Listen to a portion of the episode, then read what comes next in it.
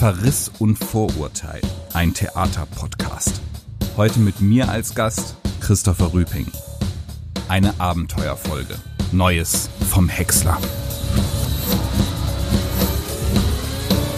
Großes Hallo zum nächsten Wagestück von Verriss und Vorurteil. Wir versuchen in diesem Podcast ja einen Seeweg zwischen dieser faszinierenden Insel namens Theater und der Welt drumherum einzurichten, also auch für die zu sprechen, für die Theater halb Kunstkacke, halb Museum ist. Deshalb verreißen und vervorurteilen wir hier nichts mehr als jede erdenkliche Form von Kultursnobismus. Wir, das sind ich, Bene Mahler. Und ich, Maximilian Zippenauer. Und wir haben jetzt ein paar Folgen gemacht und dabei gemerkt, es ist wirklich gar nicht so einfach aus dieser Theaterinselwelt wegzukommen. Wir paddeln hier in einem Einbaum von einem Podcast gegen eine Strömung an, die uns immer wieder irgendwie zurücktreibt in dieselbe Sprache, in der irgendwie diese ganzen Kultursnobisten seit Jahren um sich selbst kreisen. Ein elendiger Strudel. Bene, ja, dass ich mehrere. Wie kommt man da raus? Ja, schönen Dank auch. Ja, also im Gegensatz zu allen, sagen wir, Leichtmatrosen, um im Bild zu bleiben, wagen wir ja einen Blick durch den Sextanten in den Theaterhimmel hinein und dort zeichnet sich eines deutlich ab. Theater, das ist das vielleicht selbstreferenziellste und selbstherrlichste Medium unter der Sonne. Oder Postmodern gesagt und für alle ohne nautische Kenntnisse, das Theater hängt im permanenten Selfie-Modus fest und wir haben uns überlegt, wir müssen aus dieser Eitelkeit heraus. Und wie kann das gelingen? Es kann gelingen, es muss gelingen. Und zwar es gelingt, indem man sich Leute in seinen Podcast einlädt, die mindestens so uneitel wie erfolgreich sind. Wie zum Beispiel unser heutiger Gast. Wir freuen uns sehr, dass Christopher Rüping bei uns ist, seines Zeichens Theaterregisseur. Hallo Christopher. Hi, grüß euch. Christopher, es war ja wirklich sau schwer, mit dir einen Termin zu finden. Wir haben ja zwei, zwei Monate fast darum gedaddelt und es liegt daran, dass du unendlich viel unterwegs bist momentan, weil du ja einen ziemlichen Lauf hast. Warum das so ist, erfahren wir jetzt in einer kurzen Vorstellung von unserer Kollegin Anna Landefeld. Der Regisseur Christopher Rüping lächelt das wohl finsterste Lächeln der gesamten Theaterwelt. Da mag das Publikum im Saal noch so klatschen, jubeln, aufspringen von den Plätzen und für geschlagene zehn Minuten komplett ausrasten. So wie unlängst geschehen in den Münchner Kammerspielen beim zehnstündigen Ritt durch die Antike nach Dionysos-Stadt und von da aus direkt nach Berlin zum diesjährigen Theatertreffen. Christopher Röping bleibt cool, will nicht der offizielle Theater-Jesus sein, der Superstar gerade so, als traue er dem ganzen Abgekulte nicht ganz. Denn ist er nicht ganz eigentlich ein Entkultifizierer, einer, der den Messias vom Kreuz holt? Aber wer weiß denn schon, wie es aussieht in diesem Bohem-Kabuff von einem Theaterhirn und was da so alles herumliegt? Man möchte hineinkriechen, sich durch die ganzen Bücher, Platten und Manuskripte wühlen, an der kaum Falten werfenden Denkerstirn des Grüblers klopfen, die labyrinthische Wendeltreppe ins Überhirn hinaufsteigen nur um dort zu sein, wo er, Christopher Rüping, aus Hamlet einen Amokläufer gemacht hat, sich darauf freute, das Abo-Publikum mit 240 Litern Theaterblut zu bespritzen und dort, wo ihm die Idee kam, Berthold Brechts Trommeln in der Nacht einfach in den Häcksler zu werfen. Lass uns rein, Christopher Rüping, du finster lächelndes Mysterium waren es wirklich nur 240 Liter Theaterblut. Wir haben es mittlerweile haben wir es hochgestockt sogar, weil das sind ja, also ich meine, das ist ja sozusagen ein bisschen chaotisches Element, was die Schauspieler da einfüllen in diese Eimer. Und mittlerweile macht ähm, Dagmar Duzinski, so heißt die Requisiteurin, die dieses Blut, diese Rezeptur dafür entwickelt hat, mittlerweile macht die 300 Liter pro Abend. Christopher, jetzt bist du Anfang 30, bist nur ein bisschen älter als wir bist aber schon zum dritten Mal in Berlin beim Theatertreffen eingeladen. Du hast schon einen Wikipedia-Eintrag und dort ein, eine zwölf Klafter lange Inszenierungsliste aufgeführt. Auf Fotos und im Netz schaust du aber immer so ernst, lächelst finster, wie die Anna meinte. Warum denn? Du hast doch gar keinen Grund dazu. Ja, äh, gut, bei Fotos liegt es einfach daran, weil ich mich halt total unwohl dabei fühle, wenn ich fotografiert werde. Ich weiß nicht, ich, das ist so peinlich. Wir waren gerade in Taipei und da mussten wir dann, da, da war da so ein Riesenaufriss und da mussten wir da so Fotos machen und ich bin da einfach verkrampft. Ist was, was ich selber an mir hasse. Ich weiß nicht wieso, ich kann da nicht cool bleiben. Früher, als ich ein Kind war, haben alle immer gesagt, wie fotogen ich wäre. Mittlerweile hat das so stark abgenommen. Gleichzeitig hat aber die Anzahl von Fotografien, die von mir gemacht werden, deutlich zugenommen. Ist irgendwie eine ungünstige Entwicklung. Und dabei ähm, was Anna gerade meinte, also das war ja dann bei, bei der Premiere von Dionysos Stadt und ich war so derartig erschöpft. Ich war so unfassbar müde. Und es ist ja, ich meine, ihr habt das ja alles mitbekommen, dass wir jetzt nicht an den Kammerspielen so einen ganz einfachen Start hatten am Anfang. Also auch ich persönlich nicht. Meine erste Arbeit, die ich hier gemacht habe, war der Spieler von Dostoevsky, war extrem problematisch. Da wurden wir ausgebuht. Und seitdem ist das, äh, wenn ich da zum Applaus komme, obwohl es sich mit Hamlet, Trommel der Nacht, der erste fiese Typ und so natürlich geändert hat, aber ähm, ist das für mich ein Moment, den ich nicht so völlig entspannt wahrnehmen kann und dann auf einmal mit so einer Welle aus Zuneigung begrüßt zu werden, was ein irres Gefühl ist. Also äh, tatsächlich, man sagt ja immer, es ist nicht so wichtig, ne? aber dann, wenn man in einer Stadt ist, ich meine, ich lebe hier, ich bin hier Hausregisseur, und wenn man in einer Stadt ist und auf das Publikum, was man jetzt über ein paar Jahre so kennengelernt hat, trifft in einem freudigen Zustand nach einer Arbeit, die sie von einem angeguckt haben, dann hatte das auch irgendwas Überwältigendes und ich hatte, war da so conflicted in mir selber, dass ich da irgendwie kein weiches Lächeln zustande bekommen habe. Mir wurde aber gesagt, dass das immer bei mir der Fall ist beim Applaus. Vielleicht bin ich irgendwie angespannt oder mir hängt dann viel dran und so. Und manchmal, wenn Nils Kahnwald, der ist ja ein guter Freund von mir, wenn der mal bei so einer Premiere von mir ist, wo er nicht mitgespielt hat, dann sehe ich den meistens beim Applaus und der schreit dann ganz laut, lächel mal. Also weißt du, der schreit mir das so entgegen in den Applaus. So. Ja, da werden die Regieanweisungen schon ja, zurückgegeben. Genau, da wird wieder klar, dass die Grenzen verschwimmen längst mittlerweile. ja, genau. Ja, du sagst es, Welle der Zuneigung. Wir haben im Vorfeld auch so ein bisschen diskutiert und wussten eigentlich gar nicht genau, warum wir deine Stücke so gern mögen. Mhm. Also weil auf dem Papier ist es ja erstmal kein poppiges Theater, sondern da steht der Kanon. Da steht dann Shakespeare, Dostoevsky, Brecht, mhm. Eisgeloss. Und trotzdem ist es immer total unverkrampft. Wie geht man denn mit solchen Säulenheiligen des Theaters um, ohne ihnen auf den Leim zu gehen? man braucht Respekt so, aber der darf einen nicht lähmen oder so, sonst wird's halt dann doch relativ schnell so unfreiwillig museal. Was unterschiedlich schwierig ist, also mit diesen antiken Texten kann man relativ freien Zugang wählen, während erbenmäßig bei Brecht man da schon deutlich mehr gebunden ist. Man muss sich irgendwie die Freiheit bewahren und also ich versuche es mal auf die Formel zu bringen, dass ich mich all diesen Texten, wenn ich die auswähle, dass ich, dass wir da versuchen, so innerhalb von der Produktion uns der mit so der größtmöglichen Ernsthaftigkeit, die wir zur Verfügung haben und der größtmöglichen Hingabe und Liebe für das widmen, ohne uns dabei aber selber zu verlieren. Das ist so ein bisschen die Formel, unter der wir versuchen, dann zu proben.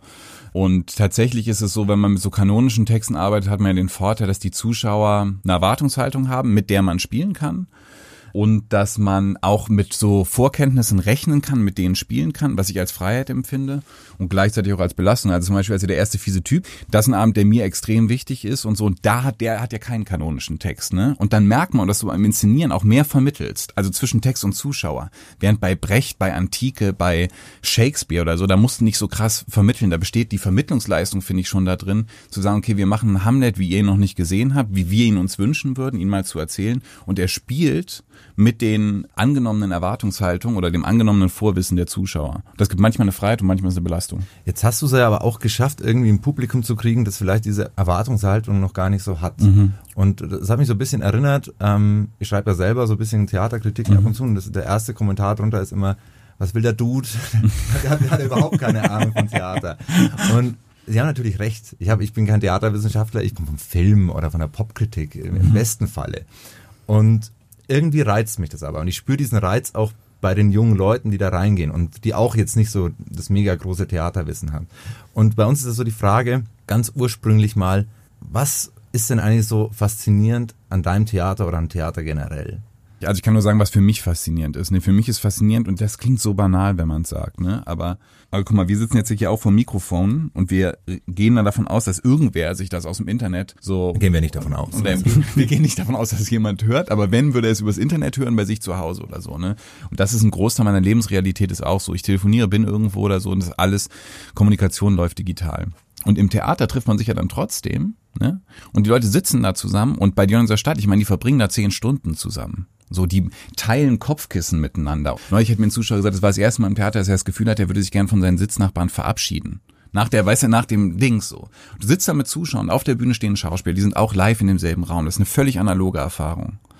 Und die, finde ich, hat eine Schönheit, eine Seltenheit, eine Wichtigkeit, nach der ich mich sehne. Oder weswegen ich mich zum Beispiel, weil du gesagt hast, du kommst vom Film, ne, eigentlich eher. Ursprünglich habe ich auch immer mit Film geliebäugelt, aber dagegen entschlossen, weil ich das Gefühl habe, das Analoge ist weniger als das Digitale. Oder das, wo du, wo du beim Theater mit Menschen beschäftigt bist, bist du beim Film mit einer Technik beschäftigt. Sag ich, der noch nie einen Film gemacht hat, ne. Und das ist für mich das Schöne. Und was du gerade gesagt hast mit den jungen Leuten, ne, wir hatten ja, wir haben ja mal, wart ihr da, als wir die unserer Stadt über Nacht gespielt haben? Von 20 Uhr abends bis 6 Uhr morgens? Da waren Schulklassen drin. Ich frage mich, wie cool können Lehrer sein ihren Schülern sagen, hey, oder ihr geht Freitagabend um acht ins Theater und kommt dann morgens um sechs raus und man kann da ja so auf die Bühne gehen und rauchen und so. Draußen im Foyer ist ein Club. Äh, man hat das Gefühl, du verbringst Zeit mit den Schauspielern zusammen und ich glaube, die Begeisterung, die die für dieses Stück hatten, liegt genau in diesem Live-Moment, in dem, dass du halt, du kannst da hochgehen, laufen. Die waren alle völlig besoffen, diese 16-jährigen Schüler am Ende. Es war nicht nur schön. Aber die Verheißung davon, dass Theater ein chaotischer, happeninghafter, analoger Raum ist, in dem man gemeinsam Zeit verbringt, das ist das Schöne an Theater für mich und das versuche ich möglichst stark zu machen in meinen Inszenierungen. Wie viel Spaß hast du selber bei der Arbeit? Wann merkst du, es ist wirklich knallehart und wie du vorhin erzählt hast, ich bin vollkommen am Ende mhm. und übernächtigt? Ich merke das jeden Tag, dass das Arbeit ist. Also es ist nicht so, bei keiner der Produktionen, die ich gemacht habe, oder es gab vielleicht eine ganz am Anfang, so Chick war das, am Thalia Theater. Das läuft noch immer, ne, weißt du, nach acht Jahren, so 150 Vorstellungen einfach. Da war das vielleicht anders, aber ansonsten merke ich bei jeder Produktion, ich merke es an jedem Tag, dass es Arbeit ist. Und ich bin wahnsinnig erschöpft, bisweilen leer und weiß nicht richtig wie weiter. Und diese Leichtigkeit, die dann, die man manchmal in den Inszenierungen spürt, die ist eine, die eigentlich, glaube ich, nur deswegen entsteht, weil die Schauspieler sozusagen wissen, was sie sonst noch so vorhaben an dem Abend. Weißt du, die müssen ja dann, es bleibt ja nicht so, das bleibt ja nicht locker flockig und man geht da so drüber, sondern das versucht ja dann irgendwie abzustürzen, in sich zusammenzufallen, arrhythmisch zu werden, irgendwie kontraintuitiv zu laufen ab einem gewissen Punkt. Und ich glaube, nötig ist vorher ein Warmlaufen oder so. Und das empfindet man als die Leichtigkeit. Aber es ist eigentlich, würde ich sagen, wie bei jemand, der so einen Marathon läuft. Der läuft ja auch nicht am Tag vor dem Marathon nochmal einen Marathon, sondern man, man spielt sich so rein. Und das ist die Leichtigkeit. Sozusagen den Standpunkt, von dem man kommt, den ernst zu nehmen und den zuzulassen, um sich dann von da aus reinzuwühlen. Aber auch auf den Proben, ne, das ist krisenhaft, das ist katastrophal, das ist schrecklich zum Teil, ne, schrecklich. Wir wissen überhaupt nicht mehr, was wir uns sagen sollen. Wir sitzen da voreinander, ähm, da schreien sich Leute an.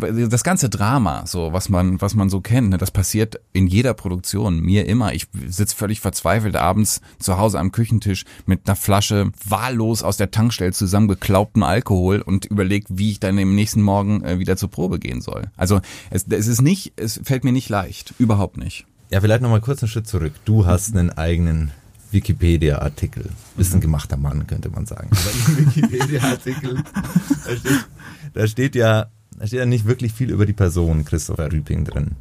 Was wir herausgefunden haben, ist, dass deine Eltern beide Juristen sind, wenn mhm. das richtig ist. Und das hat mich an eine Anekdote von Benicio del Toro erinnert. Dessen Eltern sind nämlich beide auch Anwälte und er wurde mal in einem Interview gefragt, Eltern, Anwälte, was nimmt man denn da als Schauspieler mit? Und er hat gemeint, so die Kunst des Fake Smilings. ja, gut. Was hast du da mitgenommen für deine Arbeit als, als Regisseur? Na, wie wir eingangs gehört haben, also Fake Smiling ist es nicht. Das gelingt mir offensichtlich gar nicht, ne? Ich weiß es ehrlich gesagt nicht. Meine Eltern, also es sind nicht nur meine Eltern, aber mein Opa, auch mein Bruder. Ich habe einen Bruder, der ist auch Anwalt. Ähm, also es ist wirklich komplette Juristenfamilie und so. Und ich glaube, was man vielleicht so sagen könnte, so ein bisschen langweilige Antwort, dass es auch eine Arbeit mit Sprache ist und auch mit kanonisierter, formalisierter Sprache. Und ich bin auch jetzt der Einzige, der da irgendwie sich im weitesten Sinne mit Kunst oder mit Theater beschäftigt. Also die kommen zu meinen Stücken und die verstehen, finde ich, viel, also sehr viel. Ähm, aber natürlich suchen die nach Gemeinsamkeiten, nicht nach Unterschieden. Ich würde aber sagen, dass ich gar nicht so stark jetzt das Gefühl habe, dass ich von, von denen außer halt einer wirklich eigentlich problemlosen Kindheit, was ja schon mal ein Geschenk ist, habe ich jetzt glaube ich gar nicht so viel mitgenommen. Es ist jetzt nicht so, dass ich das Gefühl habe, dass mir hilft es ein bisschen manchmal, wenn ich so Verträge unterschreibe, weil die Verträge, habt ihr euch mal so einen Vertrag angeguckt, den wir unterschreiben am Theater? Das sind derartige Knebelverträge. Das ist wirklich so witzig und manchmal so am Anfang, gerade als ich da so Panik hatte, dann habe ich mal meinem Bruder so einen Vertrag gegeben, der hat so durchlesen und hat gesagt, du weißt ja, dieser Vertrag ist, da steht so viel drin, was man nicht, was nicht Vertragsrecht ist. Ne? Wenn du da raus willst, dann kriegen wir dich da auch schnell raus. Und ich dachte so, okay, das ist beruhigend zu wissen. Aber die haben jetzt keine Angst, die Intendanten, dass du Gegenklage ein. nee, Fünf bisher Produktionen waren ausgemacht. und vorher gehe ich nicht. Nee, nee, nee, nee. Bis jetzt äh, war das auch noch, ist das noch nie dazu gekommen oder so. Und ich hoffe, dass es auch so bleibt. Jetzt kommst du ja aus Hannover. Mhm. Das ist vielleicht jetzt nicht so der subkulturelle Hotspot. äh, man denkt da an Gazprom Schröder, an Christian Wulff, von der Leyen, Kind, Rossmann und so weiter. Es klingt nach Klüngel und sauberem Hochdeutsch. Mhm. Ist Hannover vielleicht aber aber genau deshalb das ideale Biotop für politisches Sprechtheater. Naja, also ähm, ich meine, wer da ja auch herkommt, sind solche großartigen Menschen wie Lena Meyer-Landrut, Oliver Pocher und Ingolf Lück. Da stellt sich dann die Frage nach politischem Sprechtheater wahrscheinlich schon mal anders angesichts von den Biografien. Nee, ich weiß nicht, ich weiß gar nicht, ob es andere Regisseure oder ich kenne auch gar nicht so viele Schauspieler aus Hannover. Ähm, klar, man hat, ich stelle mir mal so vor, ne, die meisten Schauspieler, mit denen ich arbeite, kommen irgendwo aus Deutschland her ne, oder aus dem deutschsprachigen Raum und hatten irgendwelche Dialekte äh, oder sogar Akzente, die sich abtrainieren mussten an der Schauspielschule. Und da hätte man wahrscheinlich einen Vorteil, wenn man aus Hannover kommt. Aber ich äh, bin jetzt weder Christian Wulff noch, naja, Gerhard Schröder. Könnt ihr euch noch daran erinnern, an diesen Auftritt in der Elefantenrunde? Ja, das war schon wirklich sensationell. Da dachte man, das ist so ein theatraler Moment at its best, so wie er, der wie ein verrückt geworden ist kurz. Ah, das ist total schön, dass du das auch noch so eindringlich in Erinnerung ja. hast. Ich habe da immer noch einen Kommentar im, im Hinterkopf, ich weiß nicht, von wem er ist. Gerhard Schröder litt nicht an Realitätsverlust er genoss es. so war es ein bisschen, das ist ein guter Satz. Ja, absolut.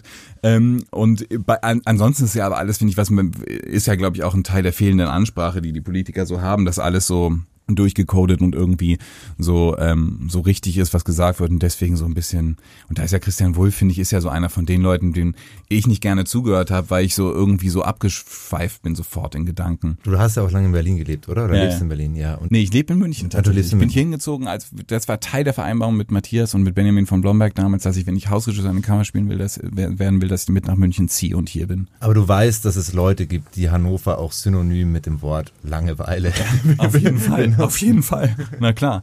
Es, es stimmt was dran, ne? weißt du, es ist halt in vielem einfach durchschnittlich und unaufgeregt. Hast du deshalb so ein fantastisches Gespür für Langeweile? Ich meine, ich meine,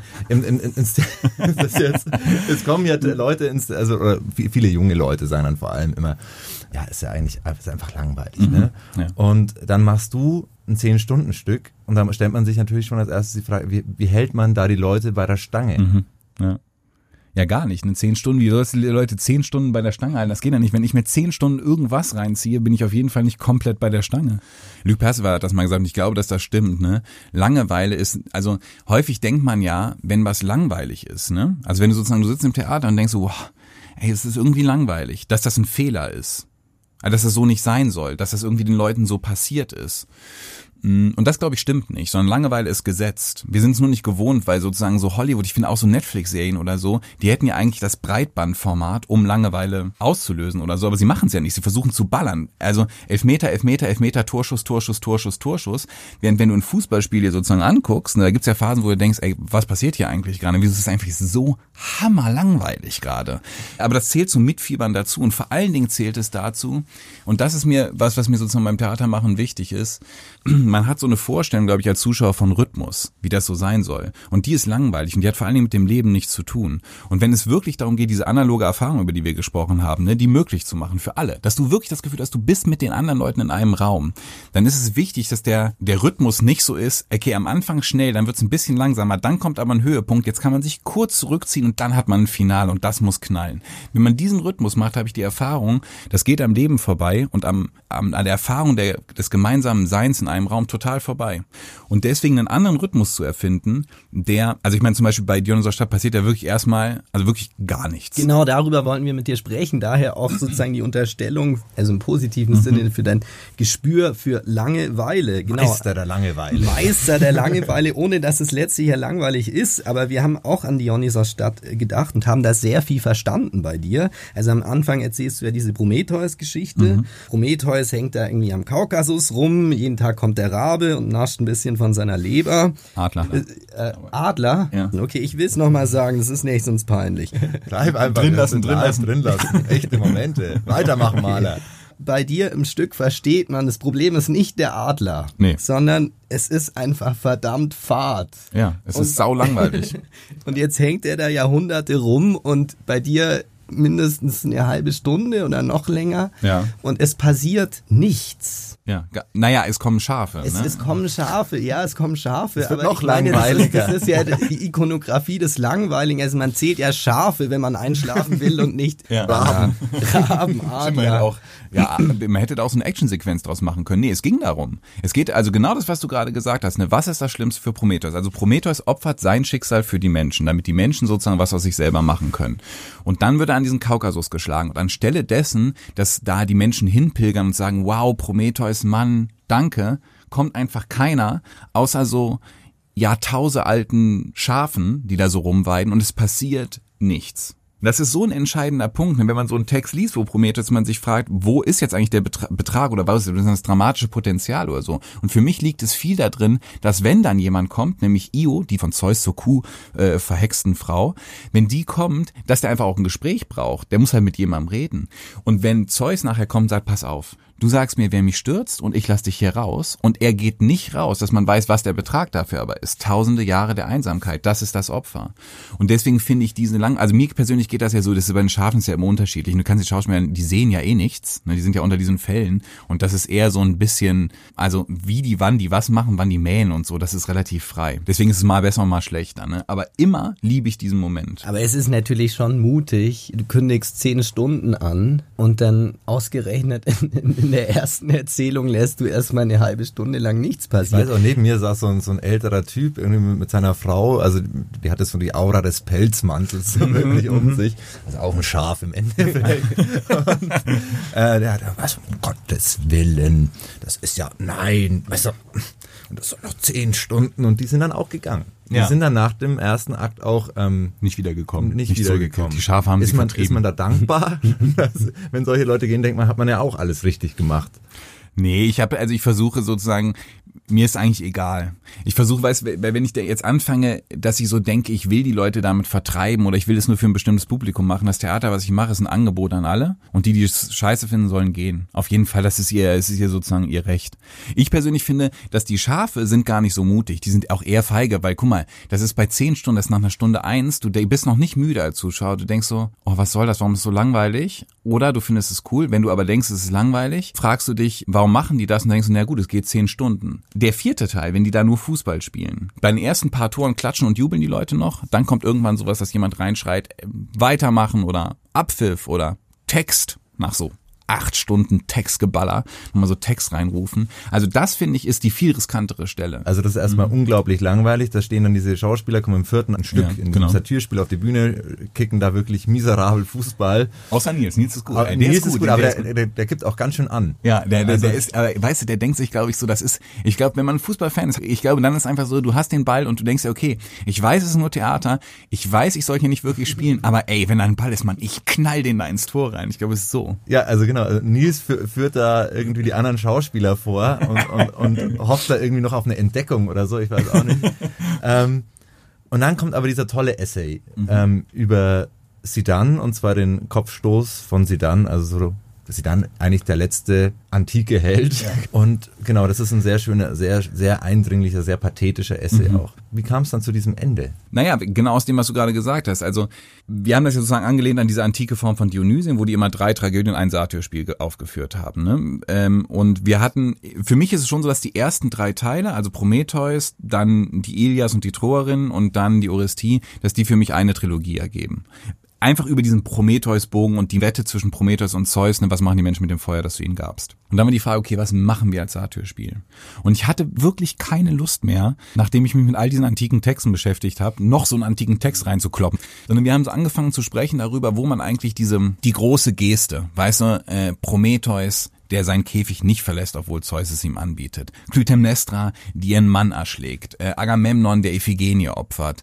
Äh, die Troerin, die dieses Kind von der Mauer fallen lassen. Diese große Geste, wo findet man die eigentlich heute?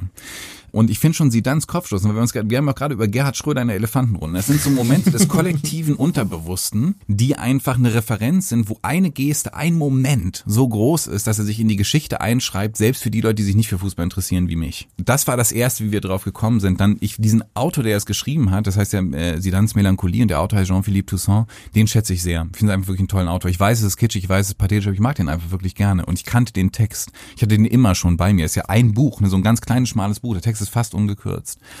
Und dann, als ich ihn gelesen habe, ne, da geht's halt viel darum, weil es war das letzte Spiel in Sidans Karriere, der letzte Moment, den er auf dem Feld verbringt. Ne, und es geht um die Unmöglichkeit aufzuhören, es vor allem in Schönheit zu tun, sagt Toussaint. Und das war unsere Frage, wie hören wir jetzt auf? Wir haben jetzt sozusagen acht Stunden mit diesen antiken Texten, neun Stunden damit gekämpft und wie hören wir auf? Weil wie ist das Ende? Für mich, also mir geht's so, ich weiß nicht, wie es euch geht, mir geht's so, dass ich Verknüpfungen suche zwischen dem, was gerade auf der Bühne gesprochen wird und dem, was ich erlebt habe und Differenzen feststelle, hm, vielleicht aber eine gleiche Stimmung oder eine Traurigkeit oder eine Schönheit oder eben eine Melancholie ähm, und dass ich relativ reich beschenkt werde von diesem Ende. Aber es ist ein Angebot. Wir haben immer gesagt, es ist wie sozusagen ein ähm, Resonanzraum innerhalb der Inszenierung, was man normalerweise beim Wein machen würde oder wenn man zu Hause sitzt oder so, dass du das versuchst in zehn Stunden Abend einzubauen. Ein Resonanzraum, der sich nochmal alles wiederhalt oder so, nochmal auflädt. Das ist der, die, das Interesse. Bevor wir werden nämlich gleich nochmal drauf, drauf zurückkommen. Mhm. Ich würde noch gern bei Sie dann bleiben. Mhm, mhm, ist ja auch ein toller Coach. Mhm wir haben so viel überlegt, was, was macht dich aus? Es ist auch interessant, dass ich Stücke von dir gesehen habe, wo ich gar nicht wusste, dass, dass das ein Rüping ist. Ah, echt? Ja, also Weil, was war das? Äh, ich habe den Spieler hatte ich gesehen ja. und ich hatte es, aber damals habe ich noch gar nicht so viel auf die, auf die Regisseure geachtet irgendwie. Ja. War ich noch so als, als, als Gast einfach so im Theater. Ja. Also du hast jetzt nicht so die krasse Handschrift, ne? Ja. Naja, oder ja, ich versuche sie nicht zu haben. Aber eine Sache, die mir aufgefallen ist, ist die Art und Weise, wie die Stimmung zwischen Publikum und Schauspielern und auch die Stimmung auf der Bühne ist. Vielleicht übertreibe ich jetzt so ein bisschen, aber ich hatte so das Gefühl, da steht jetzt kein Regiediktator, der irgendwie so seine Bildsprache durchprügeln will, sondern da steht so, sieht dann an der Seite, da steht so ein Coach, der hat ein gutes taktisches System und dann aber eins, das den Leuten viel Freiheit gibt. Mhm. Würdest du das unterschreiben? Halb, ja. Auf jeden Fall. Also, nee, guck mal. Der, der Jurist. Ich, ich habe doch was von meinen Eltern gelernt. Yes! Ähm, ich unterschreibe gar nicht. Ich unterschreibe nichts, nur mit, dem, mit der Hälfte meines Namens. Nee, also, weil es ist so, was ich tatsächlich glaube, ist, Handschriften sind scheiße und Handschriften sind überbewertet. Handschriften ist was, worauf sich der Kunstmarkt schnell stürzen und einigen kann, weil es ein Wiedererkennungsfaktor ist. Aber ich finde es nicht cool. Ich finde es überbewertet. Weil ich finde, wenn du in den Abend reingehst, in den ersten drei Sekunden, ohne dass du vorher was über den Abend weißt, wer der Regisseur ist, dann heißt das, dass da jemand vorbeigebügelt hat am Stoff, am Ort, an der Zeit und an den beteiligten Menschen. Man kann auch immer sagen, ja, es ist eine Verfeinerung der Handschrift über viele Jahre und ich finde, das ist ein gültiges Konzept, ne, was man sozusagen fahren kann. Aber mich interessiert es nicht persönlich. Sondern ich finde, Inhalt muss Form gestalten und Form muss auf Inhalt reagieren. Menschen müssen Inhalt und deswegen auch Form gestalten und Form und Inhalt müssen auf Menschen reagieren. Das heißt, ich versuche wirklich. Das war, jetzt, das, das war ja jetzt hier. Wie meinst du? Ein logischer Satz. Ein logischer Satz auf einmal. Oder also juristisch quasi. ja. Vollkommen korrekt. Einspruch. Findest du nicht? Doch, also das ging jetzt sehr schnell. Naja, ich meine einfach nur, dass sozusagen die Form nicht ein Selbstzweck sein kann, sondern dass sie aus dem Inhalt und an der Produktion beteiligten Menschen entstehen muss. Und insofern verstehe ich mich tatsächlich da eher als Coach, dass ich, dass ich mit den Leuten gemeinsam versuche herauszufinden, was könnte an diesem oder jedem Text, an diesem oder jedem Projekt interessant sein und dann versuche mit den Leuten eine spezifische Form für dieses Projekt zu entwickeln. Deswegen haben auch die vier Teile bei Dionysos Stadt haben vier unterschiedliche Formen, weil es vier unterschiedliche Inhalte sind und die sich deswegen anders gestalten müssen. Ähm, ich glaube, dass du zumindest ist das so ein bisschen die Wahrnehmung, dass du im Moment der Mann bist, dem es sehr gut gelingt, eben auch jetzt die dicken Bretter in die, ich sage das mir jetzt mal vorsichtig, in die Gegenwart zu holen, weil das ist ja irgendwie so ein uralter Theaterwissenschaftsstreit.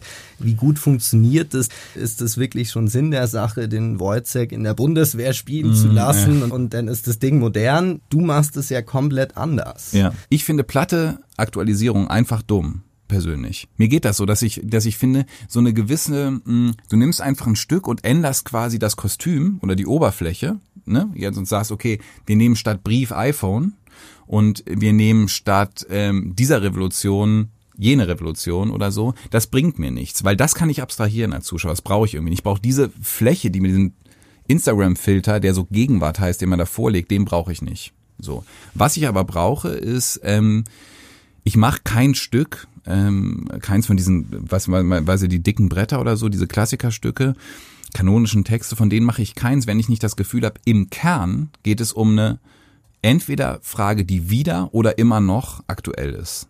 Und zwar nicht über durch eine Oberflächenfolie kann man das aktualisieren auf Bundeswehr, sondern auf eine ähm, wie Kernspintomographie. Also wo ist der Kern? Was kann man sozusagen legen als Nukleus, als Gravitationszentrum für diesen Abend? Und wenn ich da das Gefühl habe, da kann ich ran, dann mache ich die Texte, sonst mache ich sie nicht. Und es gibt bei Trommeln in der Nacht die Möglichkeit, dabei zu sein, wie du den Kernspintomographen mhm. ansetzt. Ja. Also du fängst ja da mit biederem Sprechtheater in den Originalkulissen Kulissen mhm. an und arbeitest dich über die Aufführungsdauer, über die gespielte Zeit vor in unsere Gegenwart und am Ende landet die Kulisse in einem riesigen Häcksler. Ja. Um was es uns ja jetzt hier ging. Wir haben über Erinnerung gesprochen, wir haben über alte kanonische Texte gesprochen, wir haben über die Gegenwart gesprochen und über Zeitlichkeit. Was steckt denn da drin in dieser Idee? Naja, ich, Trommel macht halt diese komplette Reise. Ne? Also das Stück hat mich sowieso schon immer interessiert und zwar wegen dem Gravitationszentrum, der eben jetzt relativ platt zusammengefasst ist, ne? Revolution oder Liebe, Privatleben oder politisches Leben. Das ist sozusagen der Konflikt, der Zentrale. Und die Form kam aus dem Gedanken daraus, dass eben, das war was, wo ich mich relativ früh mit Nikolaus Stehmann drüber unterhalten habe in unserer Zeit als gemeinsame Hausregisseure hier, dass eben diese Legende gibt, dass in den Kammerspielen irgendwann mal diese Plakate hingen mit Glotz nicht so romantisch. Und das war eben die Uraufführung von Trommeln in der Nacht, ne, vor 95 Jahren und mittlerweile vor 97 Jahren in den Münchner Kammerspielen. Man erlebt schon bei Brechten erlebst du zwei Welten, nämlich die Straße und die vier Wände. Und wir dachten, dass es sinnvoll wäre, dass du sozusagen eine Spielweise wählst, die erstmal feste Regeln hat. Also diese erste, die man so als museales Sprechtheater wahrnimmt, ne, gibt aber den Schauspielern auch ganz schön was. Und zwar nämlich eine Sicherheit, weil du ist klar, wie du dich bewegen musst. Die haben so Stöpsel im Ohr, wo die die Original-Schauspieler sozusagen hören von vor 95 Jahren und reden einfach mit denen mit. Das heißt, die haben Sicherheit, aber keine Freiheit. Im vierten Teil ne, wenn es dann später auf der Straße stattfindet, haben sie jede Menge Freiheit, aber überhaupt keine Sicherheit mehr, weil die müssen irgendwie mit der Musik mit und so und die stehen da im Licht und man weiß nicht so richtig. Im Endeffekt geht's ja da eigentlich auch um den Umgang mit Kanon, ne? also ja. bewahren oder auflösen oder, oder was nimmt man mit. Machen wir mal einen Sprung in die Zukunft. Ich meine, du bist jetzt gerade der aufgehende Stern am Theaterhimmel, bist eigentlich schon aufgegangen. bist, bist schon so auf auf Halbmast. Hoffentlich, wer weiß, und vielleicht ist das auch schon die Höhe und es geht ab jetzt bergab. Ein immer, ein immer weiter steigender Stern am Theaterhimmel. Hast du dir schon Gedanken über deinen Abgang gemacht? Wie wird es in, in 100 Jahren sein? Sollen die dann den Rübing auch in, in den Häcksler schieben? Würdest du dich da, ja. würdest du dich da freuen? Ja, ich glaube schon. Ich glaube, komm, also ich, ich habe das Gefühl, jetzt gerade kann ich mir nicht vorstellen, als alter Mensch Theater zu machen, was aber vielleicht auch daran liegt, dass ich nicht alt bin. Ich, ich begreife das, wie wir Theater machen, da meine ich jetzt sozusagen die Leute, mit denen ich so zusammenarbeite und ich, begreife ich als Reaktion auf das, was uns beschäftigt in unserer Gegenwart. Wenn sich die Gegenwart verändert, dann kann es noch immer sein, dass das von musealem Interesse ist, was ich mache. Ne, dass die Leute es trotzdem gerne gucken oder gerne sehen. Es kann aber auch ehrlich gesagt sein, dass es einfach nicht mehr interessant ist, dass man sagt, weg damit. Und da muss man vielleicht auch Platz machen. Und ich kann mir vorstellen, dass es andere Kunstformen gibt, in denen man dann besser aufgehoben ist als im Theater. Die Summe meiner Arbeiten stirbt in dem Moment, wo sie niemand mehr sieht glaube ich. Und sie bleibt dann entweder als vergilbte Eintrittskarte in irgendeinem Kästchen auf irgendeinem Dachboden oder als Fußnote in der Doktorarbeit. Und ich glaube, dass wenn man sich fürs Theater entscheidet, dann entscheidet man sich für die flüchtigste aller möglichen Künste und man muss damit leben, dass es einen nicht überleben wird. Das Theater kann einen nicht überleben, weil es nur so lange da ist, wie es passiert. Vielleicht müsste man einen Roman schreiben, einen Film drehen oder irgendwas, was dann da bleibt, was die Leute sich noch immer reinziehen können, wenn man schon längst vermodert ist, so. Aber ich glaube, solange man Theater macht, muss man damit okay sein, dass man zwar Kunst macht, die immer irgendwie den Anspruch hat, ähm, den Künstler zu überdauern und gleichzeitig sich für eine Kunstform entschieden hat, die so schizophren ist, dass sie einem das nicht erlaubt. Und deswegen glaube ich, als Theaterregisseur wird man sich nicht an mich erinnern. Ja, falscher Gast dann immer. hey, aber dieses Podcast, Mann, vielleicht schießen doch manchmal so Satelliten mit Zeug so in All, was dann ein paar tausend Jahre später wieder landet. Vielleicht müsstet ihr euch darum bewerben, dass ihr das, dass unsere Stimmen irgendwie in tausend Jahren wieder landen. Hier. Danke, Christopher Rüping. Wieder ein Gast, an den man sich nicht erinnert.